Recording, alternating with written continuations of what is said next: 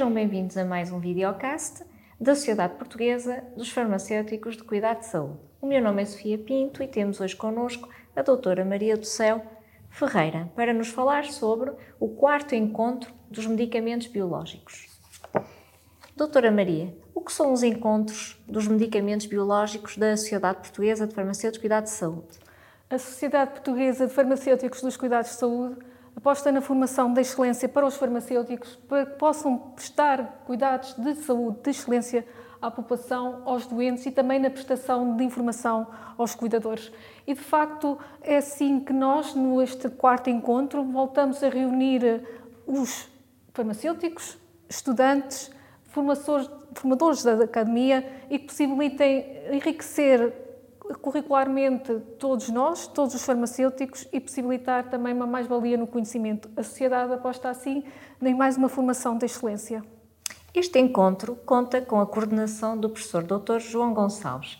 Então, qual o papel da academia neste contexto? Para nós é uma mais-valia termos connosco o professor João Gonçalves, porque efetivamente a Academia vem trazer uma atualização da formação sabermos o que se passa atualmente na área dos medicamentos biológicos é essencial. São novos medicamentos, novas terapêuticas e a Academia vem de novo trazer uma mais-valia em termos de formação, porque são conhecimentos que têm que ser sempre valorizados e para os quais temos que estar sempre a par.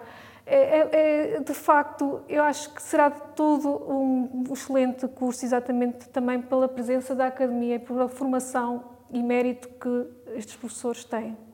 E por último, quais as competências que serão adquiridas pelos farmacêuticos que irão frequentar este curso?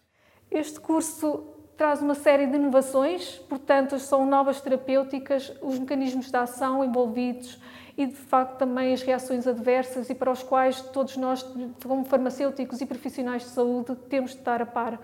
Penso que todos os farmacêuticos que possam estar presentes será para eles uma mais-valia em termos de formação e que eu espero que venham e que realmente se sintam à vontade também para questionar e para participarem em eventuais dúvidas que tenham e que será esclarecedor porque são terapêuticas que estão agora no patamar eh, dos novos alvos e que temos que, sem dúvida, avançar e termos a par destes, desta nova formação que é excelente, uma excelente oportunidade.